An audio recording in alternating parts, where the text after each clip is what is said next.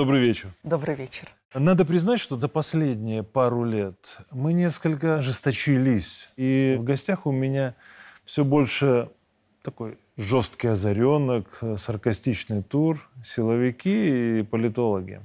А ведь патриотизм может быть и таким, как вы. Хрупким и эстетичным. Спасибо. Говорю, как вижу.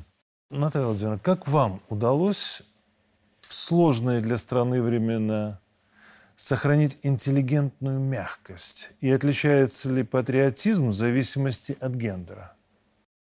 Мне кажется, в глубинных каких-то своих вещах патриотизм абсолютно одинаковый. Но подача, проявление, вернее, патриотизма, конечно, отличается. Потому что женщина, в отличие от мужчины, наверное, до последнего, если она не истеричка, будет избегать провоцирования конфликта. Хорошая да. оговорка такая, ну, да, сознательная. Есть да, такое, если... да. Мы видели. Такое бывает. А, но наступает момент у любой даже женщины, самой тихой, самой мирной, которая, ну, это точно так же, как в природе, да, львица может никого не трогать, но если угроза э, детенышам либо волчица, то тут наступает, в общем, страшное. Поэтому э, я как-то не думала, как мне это удалось, потому что, в общем-то, ну, как все мы, я люблю свою родину. И да, мы очень долго избегали вообще вступления в какие-то конфликты, потому что это казалось совершенно таким естественным и нормальным, что ты тихо любишь родину без э, лозунгов и без вообще каких-то, я не знаю, деклараций э, всеобщих. Mm-hmm. А, выяснилось, что иногда это не вполне хорошо, что иногда нужно, знаете, как говорят, э, в просторечии дать отлуп но мне тоже пришлось это делать. Но, в принципе, я человек, который не склонен к вступлению в конфликты. Я всегда стараюсь решить что-то так, чтобы было мирно, э, хорошо, и, и все были счастливы и довольны. Но жестко умеете быть. Ну, конечно. Ну, вот смотрите, конечно. вы возглавили университет культуры в октябре 2020 года. Ну, фактически в сентябре, потому что я совмещала должности, да, ну, назначена в октябре. Но там же было назначение сразу нескольких ректоров вузов, да? И я да, помню, да. сколько негатива вылилось на их головы. Вот вы столкнулись с этой травлей в тот момент? И, ну, да. Или вот эта грязь к вам не прилипает? Знаете, как э, мы-то не лезли в эту грязь, грязь полетела потоком Просто пошла. по факту назначения. Да, по факту назначения, по факту каких-то действий. И, но в этой ситуации тот, кто бросается грязью, сам заляпывается. Конечно, ну, все было. Мне кажется, любое назначение в тот период вызывало какое-то такое резкое неприятие у людей, которые вообще не имеют отношения часто к этому учреждению, в котором э, ты работаешь вообще, ничего о тебе не знают. Но что самое обидное было, что грязь полетела от тех, кто, ну, как бы клялся тебе в любви, верности и О, преданности. Ну, а да, чаще всего так и бывает, к сожалению. Да, да. И неожиданно. вот это было неожиданно, потому что ты, ты не менялся, ты ничего для этих людей плохого не делал. И это право мое, как руководителя, выстраивать и обязанности, выстраивать работу учреждения, либо любого предприятия так, чтобы оно работало. Это основное. Ну, грязи было много, да. Особенно первое время.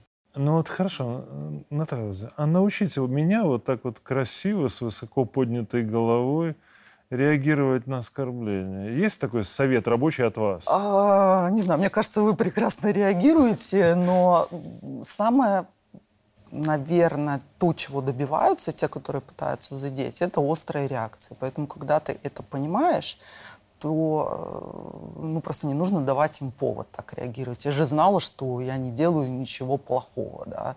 Это опять-таки мое право, моя обязанность, моя страна. Почему я должна я не знаю, извиняться за какие-то свои действия, за свой выбор, либо не выбор чего-либо.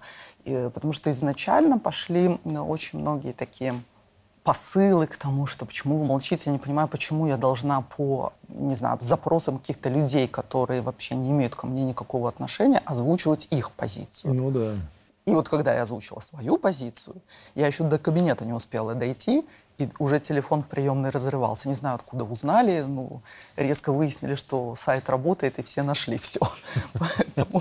Ну смотрите, мы сегодня беседуем с вами между двумя событиями. Александрией и Славянским базаром. Вы с коллективом ГУКи получили спецпремию президента. За патриотическое воспитание молодежи, да, и реализацию общественно-культурных проектов.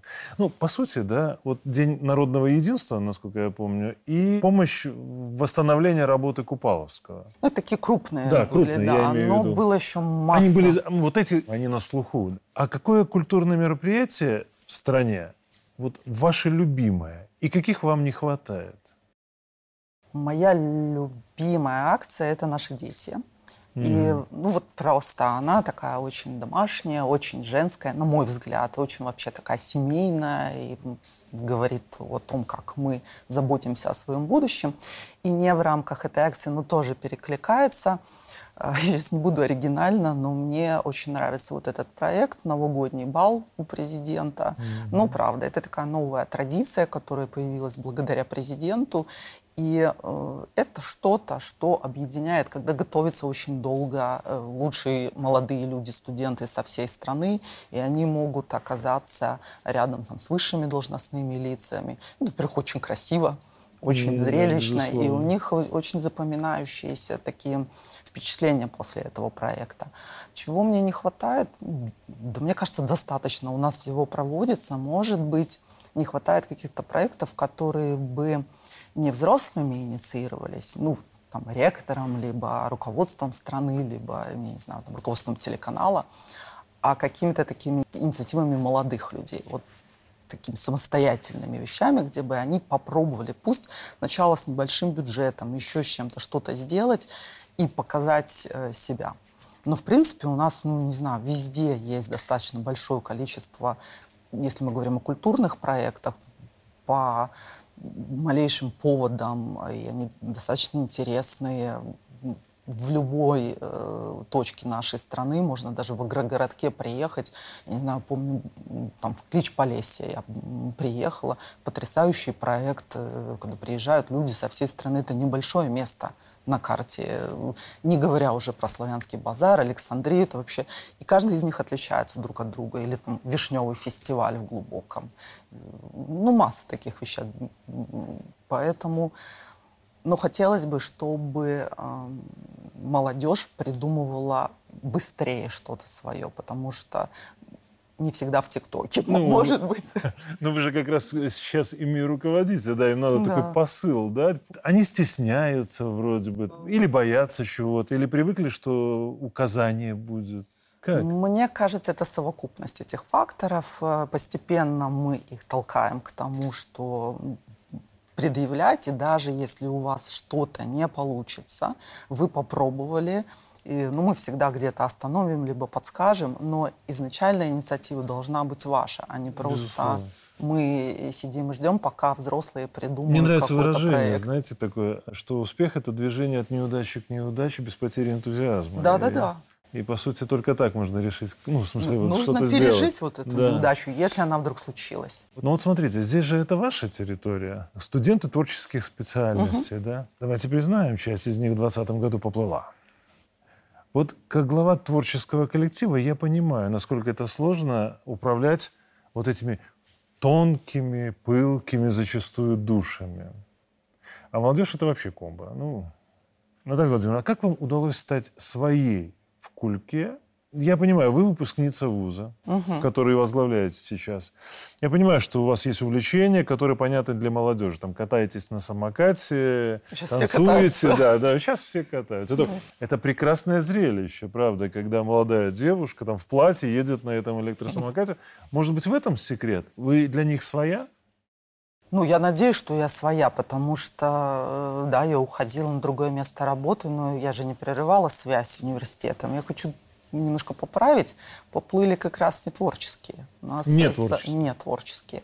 Из творческих это были единицы, и, в общем-то, они, слава богу, были заняты делом, им было чем заняться, и Слава богу, они успешно закончили университет, кто-то еще продолжает учиться, и те, кто учился в тот период. Это как раз были, я в одном из интервью говорила, как раз пели у нас не те, кто хорошо поет. Поэтому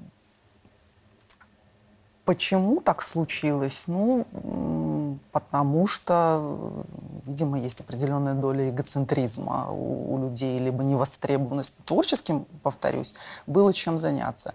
Э, своя, я, ну, я надеюсь, я своя. Я пришла в этот э, университет в 16 лет, и там, слава богу, до сих пор есть люди, которые учили меня, которые знают, что у меня стояло в э, зачетке, как я сдавала экзамены, которые потом мной руководили. И, в общем-то, я ничего никому не доказываю. Они знают, что я хорошо училась и неплохо работала потом, я надеюсь. А есть э, сейчас среди подчиненных угу. те, которые вам плохие оценки ставили? Нет. Нет? У вас были хорошие? У меня просто, да, у меня, я круглая, в университете я круглая отличница. У меня средний балл 5.0 по пятибалльной системе, поэтому, э, может быть, кто-то и хотел, но таких не было. А вот как вы сами чувствуете, вас э, должность первого замминистра не испортила? А, ну, это нужно спрашивать у тех, кто э, смотрит на меня со стороны.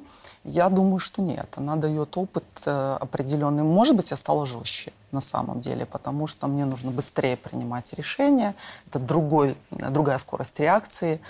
Но я не думаю, что я глобально изменилась. А вот смотрите, угу. каверзный вопрос. Угу. Вот вы считаете, вот внутри угу. себя, если признаетесь, конечно, вы считаете, вас понизили или повысили, назначив ректором? Я так вообще не рассматриваю. Ну, это, это огромное это, да, доверие. Стороны. Это огромное доверие, потому что университет, который готовит на всю страну, и это будущее культуры. То есть мы же не... Э, может быть, это будет сейчас расценено как, э, я не знаю, как самоуничижение, но тем не менее, да, мы работаем, мы не элитарный вуз, мы работаем на всю страну, на всю отрасль. Наши выпускники есть везде, от агрогородков до ведущих, даже на УНТ есть. Те люди, которые да. закончили э, наш университет. Поэтому это направление настолько важно, что когда мне сказали, что ну, возникла такая необходимость, а, моей задачей было... Я вообще не, не привыкла, знаете, как я э, пришла из той профессии, где тебе ставят задачу, и ты должен максимально хорошо ее выполнить. И ну, в, в этом задаче. Мне некогда думать о том, это повышение, понижение, это не про мой эгоцентризм.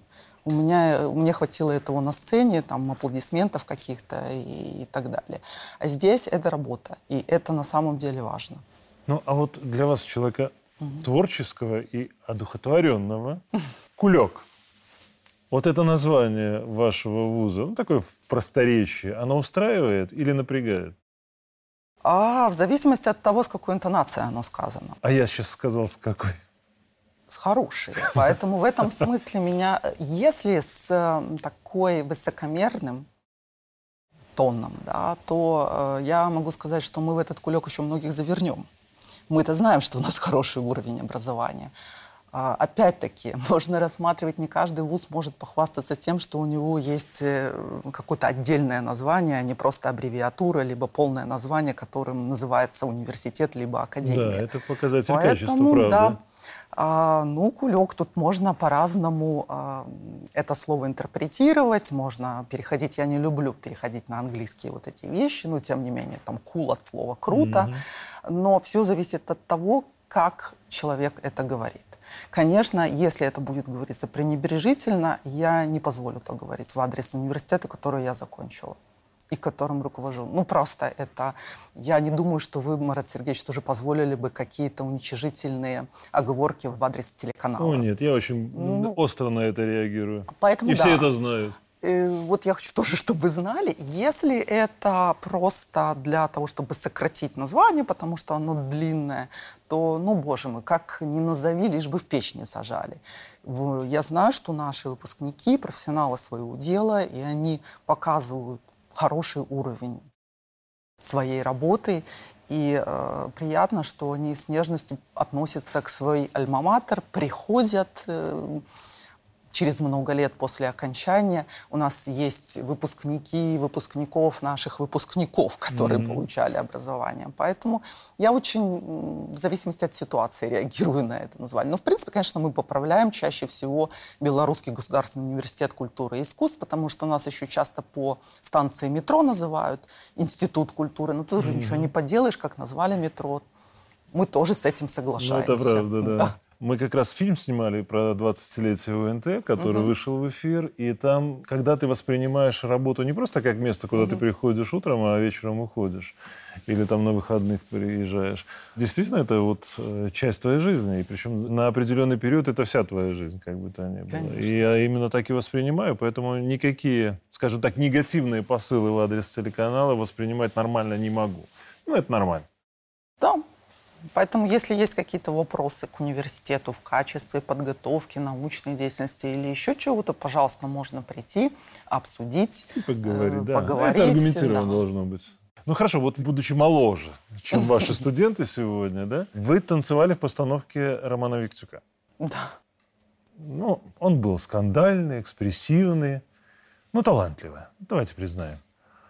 А вот для вас существуют рамки, есть цензура в современной белорусской культуре.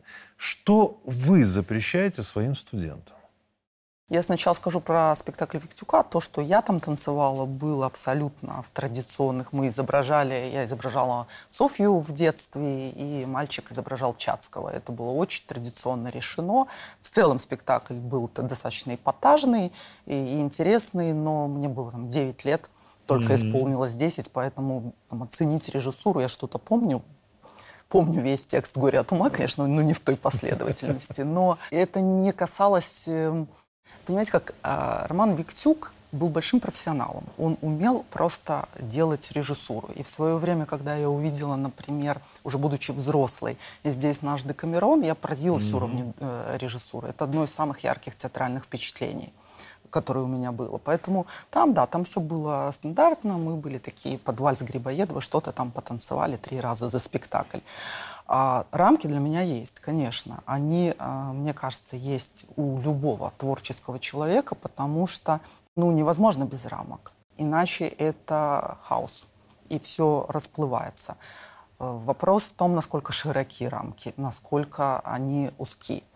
И процесс обучения – это вообще постепенное расширение рамок. Изначально мы ставим, ну я сейчас не осуществляю непосредственно да, творческую деятельность, но тем не менее, вот когда ты учишь студентов, ты их сначала ставишь в очень жесткие рамки и постепенно расширяешь и выпускаешь их, и они могут полететь. Это как шарик, да, или змей воздушный. Вы же удержите за, если его просто запустить, он навернется. Mm-hmm. Точно так же, для того, чтобы он стал дельтапланом, ему нужно сначала подержать за веревочку а, я никогда не допускала, э, ну сейчас не я определяю это, я могу, если есть общие какие-то вопросы, как ректор на худсовете, э, что-то обсудить, но все зависит от того, как работают педагоги на э, педагоги выпускающие, э, те, которые работают непосредственно со студентами. И тут многое зависит от них. Но они все знают мою позицию, студенты знали, что я очень так трепетно отношусь к тому, я не допускаю глумления над какими-то а, такими базовыми ценностями. То есть я пример приведу. И даже это не со зла было в свое время сказано. Мы готовили один номер, выпуск у меня был. И нам нужно было, не могли мы хореографически воплотить одну тему, нужно было найти кадры, посвященные как раз вот э, теме Холокоста. Mm-hmm. И когда отбирали фотографии, а, подошел молодой человек, посмотрел на фотографии жуткие. И такой говорит, о, прикольно. И я поняла, что их правильно воспитал, когда все остальные сказали, ты понимаешь, о чем ты говоришь? Он не имел в виду ничего э, плохого. Он просто подобрал неправильное слово на это. И пока они учатся в университете, они должны понимать, что есть вещи, над которыми нельзя смеяться, нельзя э, как бы выпячивать э, свое какое-то превосходство, да.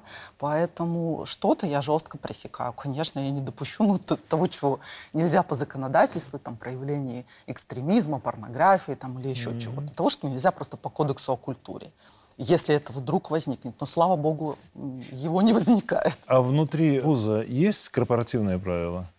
Да, есть. Есть кодекс прописанные. чести. Да, уже прописанные. А, долгое время они а, действовали, а, как бы витали в воздухе, но прописали мы, конечно. Мы приняли кодекс чести, потому что ну, кто-то не понимал. Пока не написано, а, не и, до конца ну, понимали. Да, отсылки, мол, типа, где это написано, да? Почему я не могу? Но давайте я уточню все-таки.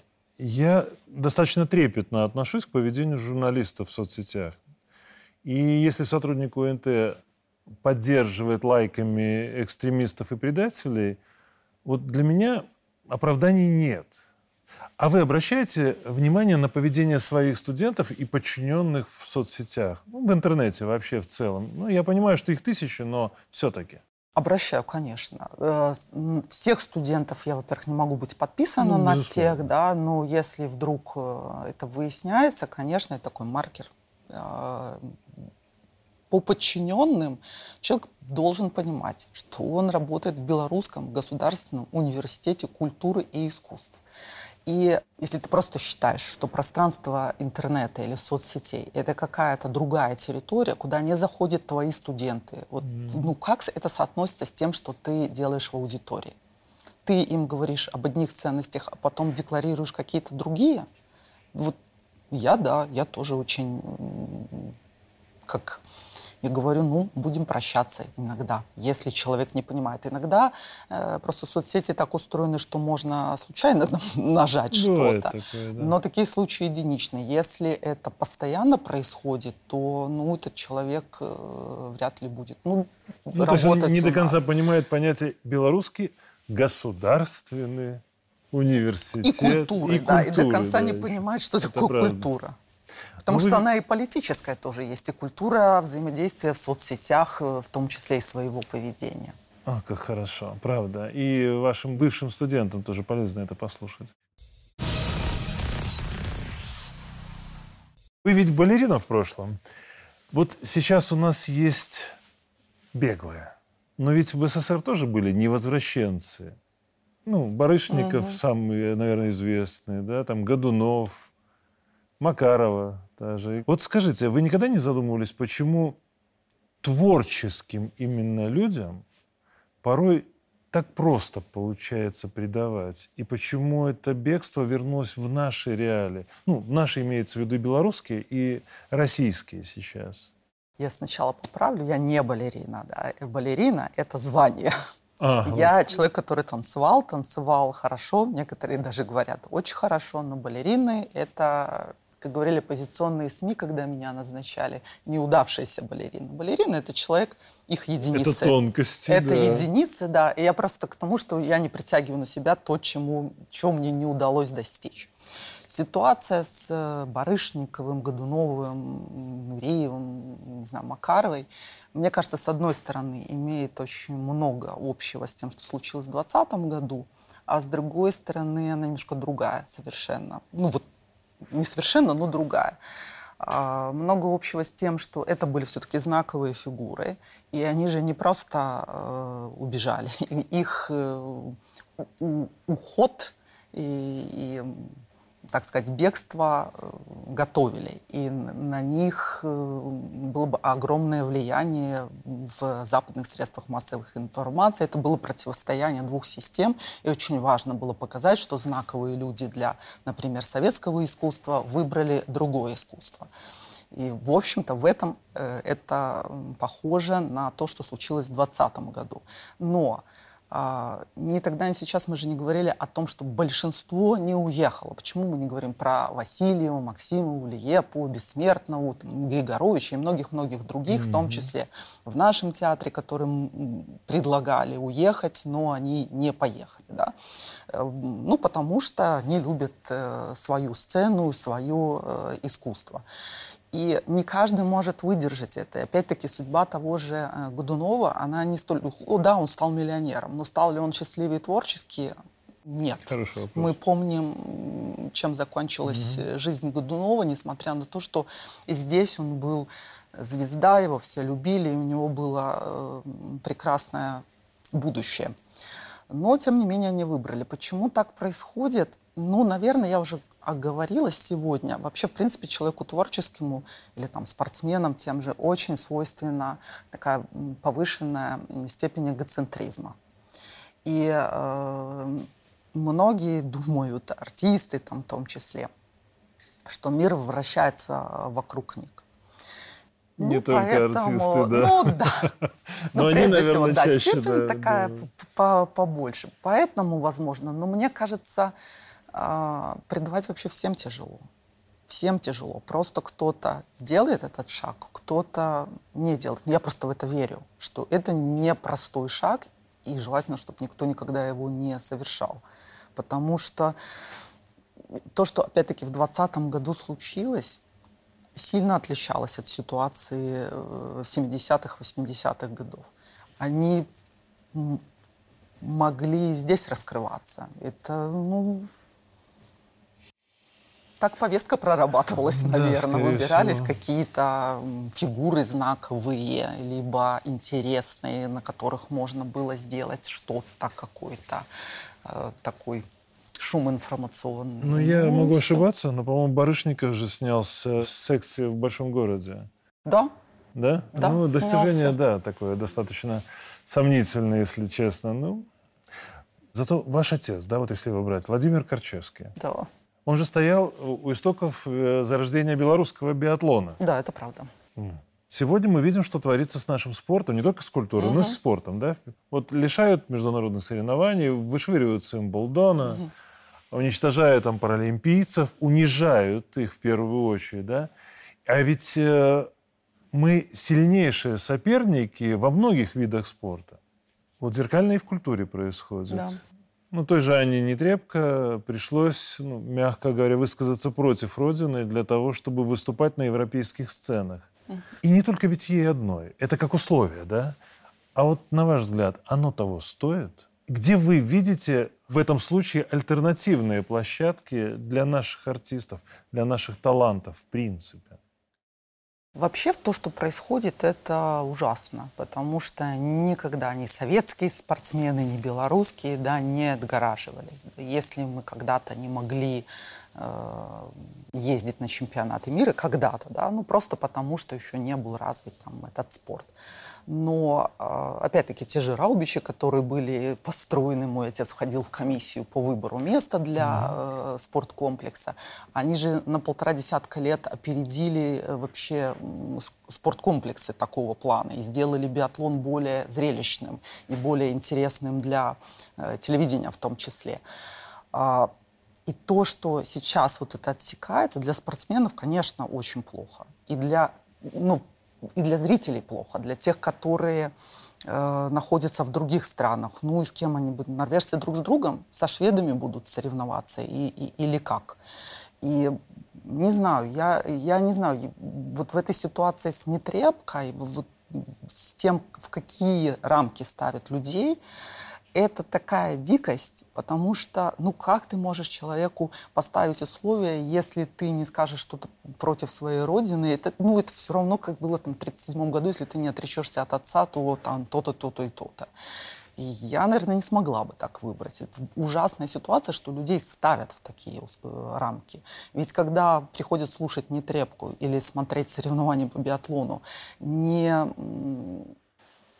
Конечно, мы испытываем гордость, если кто-то выигрывает, да, но зритель смотрит на сильного спортсмена, либо выдающегося вокалиста, либо артиста балета и так далее. И когда он погружен в этот процесс, он не воспринимает человека как представителя ну, определенной страны. Это потом уже все прекрасно и вызывает гордость то, что поднимается твой флаг, и, и все хорошо.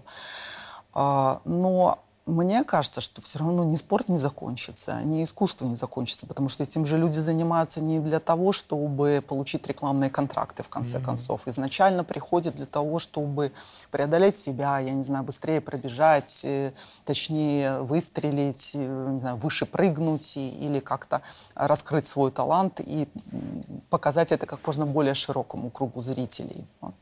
Где площадки?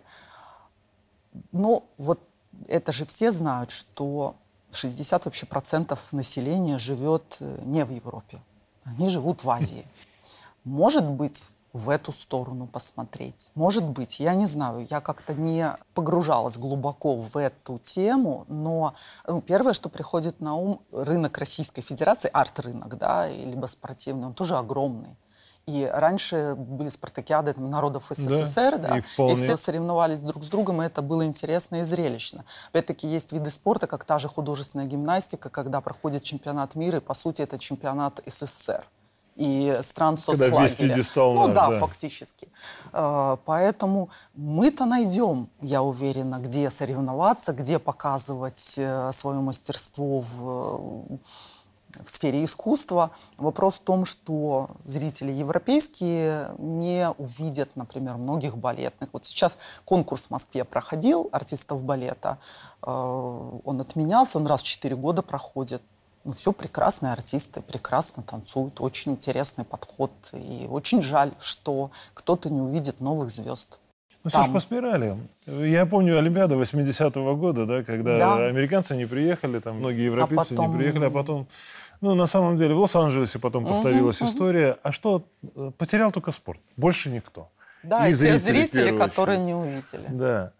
Знаете, вот сейчас уже начались прецеденты, когда как бы, внутренние соревнования российских и белорусских спортсменов да, показывают результаты, с которыми бы они легко становились чемпионами мира на чемпионатах, куда их не приглашают. Да, ну это тоже фигурное катание. Да. Если э, соревнования между девочками, ну понятно, что э, на это, наверное, интереснее смотреть, чем на соревнования между бельгийскими Ну да, фигуристками, это правда. к примеру.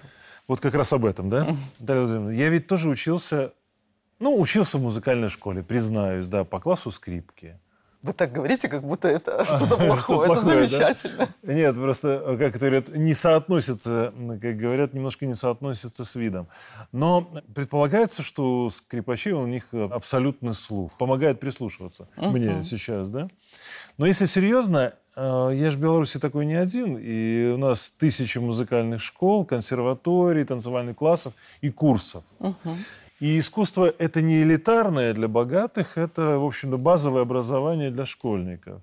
Вот почему мы этого не ценим, где в Европе есть подобные условия, и, может быть, просто вот этот посыл, то, что бесплатно, оно вообще никогда не ценится. Это такой очень сложный вопрос, потому что, да, я соглашусь с тем, что, пожалуй, нигде в Европе такого нет, для- чтобы была такая разветвленная сеть э, детских школ искусств, и чтобы они были везде, в том числе в агрогородках, и любой человек мог прийти и заниматься, если он пройдет отбор. Ну, чаще всего это любой желающий. 404 детские школы искусства у нас по всей стране. А, Есть колледжи, есть высшие учебные заведения. И, в принципе, это не зависит от статуса родителей, от того... То есть э, есть талант, Да, пожалуйста. И То даже есть склонность Там просто. стоимость обучения очень невелика. И зависит тоже от инструмента, на котором занимается э, человек, и от местоположения школы. Почему мы этого не ценим? Возможно, вы правы, потому что это фактически бесплатно. Это очень часто э, вызывает такое непонимание. Но я не думаю, что нам нужно это перевести на коммерческие рейсы, потому что мы очень многое делаем для понимания, чего приходит потом. Да? Когда человек проучился много лет, там 7 либо 5 в детской школе искусств, пусть даже он не станет профессионалом, да, он а, ценит какие-то вещи, связанные с музыкой, с хореографией, не знаю, с изобразительным искусством. Он понимает, что э, искусство — это то, что облагораживает, в общем-то. Если мы переведем это исключительно на коммерческие рейсы, мы много чего потеряем. Это то достижение, которое нам удалось сохранить, и им стоит гордиться на самом деле. А, Конечно, обидно, что э, это не ценится, и хочется сказать, ну попробуйте, а, поедьте куда-то и посмотрите, как там. Но ну, вы же должны быть умнее, вы же должны думать о том, э, что будет в будущем. Поэтому э, наверное, нужно просто больше говорить о том, сколько стоит, например, урок в том же Китае где э, это очень развито, и что те же китайцы с огромным удовольствием приезжают учиться здесь и добирают, э, хотя китайцы имеют возможность пригласить э, любого преподавателя, они достаточно раз- развитая богатая страна, э, отправить своих детей тоже в э, другие страны, но к счастью, они выбирают образование в нашей стране. И есть дисциплины, которые, ну, не знаю, многие музыканты не любят, там, например, сольфеджио, некоторые Мгм. понимают, что это Терпеть нужно, но кто-то... Ну, это очень хороший предмет на самом деле. И а, они приезжают сюда еще дополнительно добирать вот эти знания, которых у них не было там при всех возможностях. И я не думаю, что это нация, которая не понимает значение там, искусства и тратит огромные деньги. И даже там занятия э, каким-либо искусством стоит дорого. Mm-hmm. Поэтому нам просто нужно понимать, что то, что у нас есть в стране, это правда очень ценно. И это нужно видеть, об этом чаще нужно говорить, потому что вот эта знаменитая программа, например, производства белорусских пианино и замены э, всех музыкальных инструментов. Ну где такое есть, что там агрогородок какой-то, ну вот далекий, очень далекий, туда передается новый инструмент, этого уже не было давно, который произведен здесь, а, всегда можно его ну, подстроить или связаться с фабрикой и для того, чтобы первоначальные навыки игры на фортепиано, к примеру, получить, этого достаточно. Просто об этом нужно чаще говорить, и люди должны просто знать, оно не, не, не, не с воздуха падает. Одно фортепиано стоит немаленьких денег. И, к счастью, у нас такая возможность есть. У нас не зависит от того, сможет э, родитель купить это, либо не сможет. Вот, знаете, вы заставили задуматься, это правда. Я с трудом представляю условного Шольца, да, который mm-hmm. озаботился тем, что какой-нибудь там э, немецкий ребенок в Баварии получил возможность бесплатно поиграть там на пианино или на балалайке или еще на чем-то. Ну, правда. Потом мы, еще мы не задумываемся об этом. когда да, обучаются в, в колледжах, например. Либо ну да. Ну хорошо, вот база есть. Угу. Нужны таланты нужны новые кадры, ситуация в Купаловском, нужны режиссеры массовых мероприятий. Да и нам нужны режиссеры в том числе. И именно для подготовки крупных проектов, допустим, ну и госмероприятий. Угу. Мы же на них тоже работаем. Вот, а, Наталья Владимировна, какие кадры вы сегодня готовите и где они могут выстрелить, на ваш взгляд, уже в ближайшее время?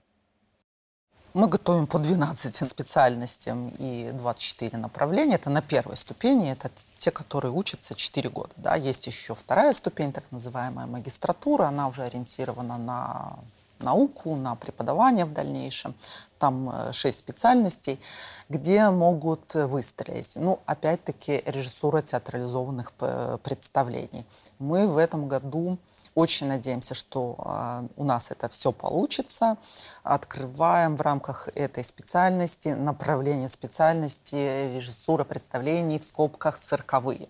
Потому mm-hmm. что цирк мы все любим с детства, но, как выяснилось, в Республике Беларусь, к сожалению, несмотря на то, что у нас огромное количество прекрасных, например, студий цирковых, но профессиональное образование у нас получать было негде. Ну, так складывался тоже рынок образовательных услуг на территории бывшего Советского Союза, да, что центры были э, в Москве, mm-hmm. в частности, и все ехали туда учиться. Поэтому хотелось бы, чтобы была возможность такая у нас. И э, хочется верить, что среди тех, кто в этом году придет, это в заочной форме, получать это образование через пять лет, ну, может быть, больше, потому что это все-таки требует наработки опыта, возникнут те режиссеры, которые смогут вывести э, наши цирки, наши цирковые студии там, на уровень там, не хуже Дюсалей. Хотя mm-hmm. в Дюсалей тоже работает очень много белорусов, э, которые пришли из спорта, либо из тех же студий и так далее, для того, чтобы мы могли этим гордиться. Есть вещи, которые связаны, например, с информацией. Да? У нас есть такая специальность, которая многие очень скептически относятся, очень зря. Библиотечная информационная деятельность. Да? Угу. И э, это очень важный момент. Это люди, которые работают с большими базами данных, с базами информационными. И в этом году мы тоже открываем набор на цифровизацию и аналитику, потому что нужно соответствовать запросам времени. Это из нового. Я надеюсь, что каждый год у нас по тем специальностям, по которым мы традиционно готовим, это хореографическое искусство, реставрация, изделия декоративно-прикладного искусства, э, каждый год будут появляться люди, которые будут эм, постепенно набирать и выстреливать. Но мы же не ждем от выпускника, например, другого технического вуза, я сейчас никого не хочу обижать, что он а, сразу же станет главным конструктором, к примеру, Конечно. МАЗа. Да? Поэтому, например, для того, чтобы работать на УНТ, а, либо госпецмероприятия какие-то, крупные проекты делать, нужно ну, набрать опыт. Ты же не, не сможешь стать главным конструктором, да, выпускники. Тут точно так же. Нужно поработать, ну, как говорится, на земле. Поэтому, к сожалению, это процесс не быстрый. И тут э, не все зависит от э, вуза. Очень важно взаимодействие, если говорить канцелярским языком, с организациями, заказчиками кадров. Ну вот ваша первая запись трудовой книжки была связана... Комитет по телевидению и радиовещанию да, БССР, да, да. В том-то и дело. Ваша диссертация была посвящена танцам. Да. Вот если соединить все эти ипостаси, может быть, есть смысл делать телевизионный проект, связанный с танцами? С вашими студентами, естественно. Я качестве... думаю, что не только с нашими студентами. Это прекрасное предложение, если можно расценивать да, как предложение. Так. А, вообще, я об этом думала очень давно, ну, не только я, потому что э, ничто, по крайней мере, для э, хореографии, ничто более, чем телевизионный проект, не способствует развитию этого вида искусства и этих людей, которые впоследствии э, пройдут через э, Вы уверены, что проект. это будут смотреть? Я уверена, да. Это преобладание визуального восприятия. Ну, конечно, нужно работать, чтобы э, был контент хороший. Но э, у нас есть потенциал. Это не только наши студенты. У нас есть колледжи, э, у нас есть там те же детские школы искусств те же частные студии, которые прекрасно э, работают. Мы сейчас проводили с Министерством, Министерство культуры было инициатором, и университет проводил первый республиканский конкурс хореографического искусства «Дэнс Конгресс». Да, это первый опыт, но это очень интересно посмотреть, как люди э, развиваются там, чуть дальше от Минска. Хотя и минских коллективов было очень много. Но э, телевидение позволяет увидеть, во-первых, по-другому снять. Есть mm-hmm. другие возможности для этого. Где-то что-то повторить, где-то... Ну, это все интересно. Очень часто интересно, как не, не сам продукт, конечный, а то, как проходит э, подготовка, что этому предшествует. Ну, многие же думают, что это ай-яй, ну, очень легко, всегда быстро. Это правда. Э, понятно, что многие знают, что хореография это трудно и непросто, но тем не менее, когда они видят вот этот технологический процесс, это бывает очень любопытно. Поэтому, если бы получилось, я была бы очень рада и прикладывала бы все усилия для того, чтобы этот проект был. Потому что, мне кажется, это было бы полезно и хореографическому искусству в целом нашей страны, и, в общем-то, ну, всей стране. Ну, хорошо использую служебное положение, я про себя, чтобы сориентироваться в этом пространстве. Тогда, к сожалению, последний около философский вопрос. Да. Знаете, вот говорят, что была реальная история такая в 30-х годах, когда Сталин пригласил к себе четырех известных кинорежиссеров. Он тогда им задал вопрос, что вам необходимо для того, чтобы снимать такие классные фильмы уровня, как «Волга-Волга», там «Веселые ребята» и так далее. И вот Ром попросил квартиру, Пудовкин – дачу, Пырьев – машину, чтобы ездить на дачу, а Александров, когда вот его спросил Сталин, он замялся и в конце концов попросил книгу Сталина «Вопросы ленинизма» с автографом. Угу. Самое интересное, что каждый получил то, что он просил. Но при этом Александров качестве приложения книги получил и новую квартиру, и новую дачу, и новую машину. Вот если серьезно, Наталья Владимировна, если бы у вас появилась возможность, чтобы вы попросили у нашего президента? Не для себя наверняка, для культуры. Я бы... Ну, мы помним классика, с другой стороны, никогда ничего не просите. Но если бы могла попросить, попросила бы время.